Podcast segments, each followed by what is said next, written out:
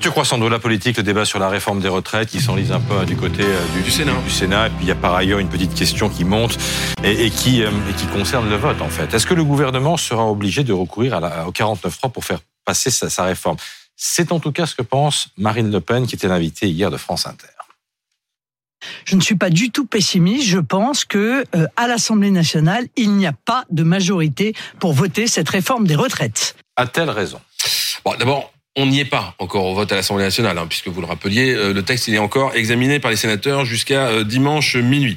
Mais euh, le pronostic de la patronne des députés RN, il est possible. C'est même la question qui agite le gouvernement et la majorité aujourd'hui. Parce que s'il n'y a pas de majorité, ben, il faudra utiliser le 49.3. Alors tout avait pourtant été fait pour éviter de recourir à cet article. On rappelle ce que c'est. Hein. C'est c'est un article de la Constitution qui permet au gouvernement de faire adopter un texte sans vote, mais en engageant sa responsabilité, ce qu'il expose à une motion de censure de la part de l'opposition. Et à ce moment-là, si elle est votée, cette motion de censure, ça peut le faire tomber. Tout avait été fait pour euh, draguer euh, les républicains depuis la présentation euh, de la réforme des retraites. On, on a vu ce que ça a donné en même temps hein, à l'Assemblée nationale. Certains, euh, comme euh, le député du Lot, euh, Aurélien Pradier, mais il n'est pas tout seul, ont refusé le deal. Et puis même au Sénat, euh, il y a quelques signes de fragilité. L'autre jour, vous savez, sur l'article 7, le fameux article qui repousse l'âge légal à 64 ans, eh ben, il y a 15 LR qui se sont abstenus. Il y en a même deux qui ont voté contre. Est-ce qu'il y a des signes de fragilité aussi dans la majorité? Oui, parce que certains députés de la majorité, comme l'ancienne ministre Barbara Pompili par exemple, ainsi que deux de députés de son petit courant qui s'appelle En commun, ben pour le coup, seront pas très communs parce que ils ont annoncé qu'ils ne voteront pas. euh, elles ont annoncé qu'elles ne voteraient pas la réforme. Alors vous allez me dire, c'est que trois voix en moins. Mais euh, chaque voix compte, parce qu'on rappelle vite, hein, Renaissance à 60, 170 députés, le modem 51, Horizon 29, ce qui fait 250.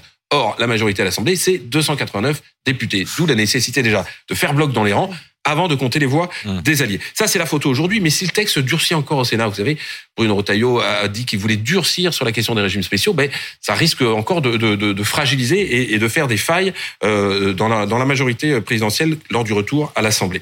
Bref, c'est une telle inconnue que le camp présidentiel a même envisagé d'exclure tout membre euh, de son groupe qui euh, soit voterait contre, soit s'abstiendrait, soit même ne mettrait pas les pieds à l'Assemblée nationale ce jour-là. Alors, aucune décision n'a été prise, à, à rappeler le groupe, mais ça traduit quand même bien la fébrilité.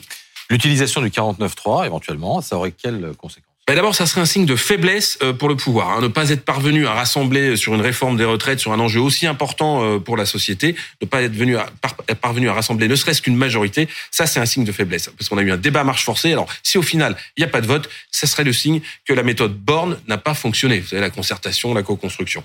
Ce serait ensuite vécu comme un passage en force pour les opposants à la réforme, et notamment les syndicats. hein. Ça serait un vice démocratique, a prévenu euh, Laurent Berger de la CFDT. Ça peut même mettre le feu aux poudres, a renchéri son homologue de la CGT, Philippe Martinez. Et puis ce serait enfin faire courir un risque politique au gouvernement, parce que je le disais tout à l'heure, une motion de censure ne manquerait pas d'être déposée dans la foulée.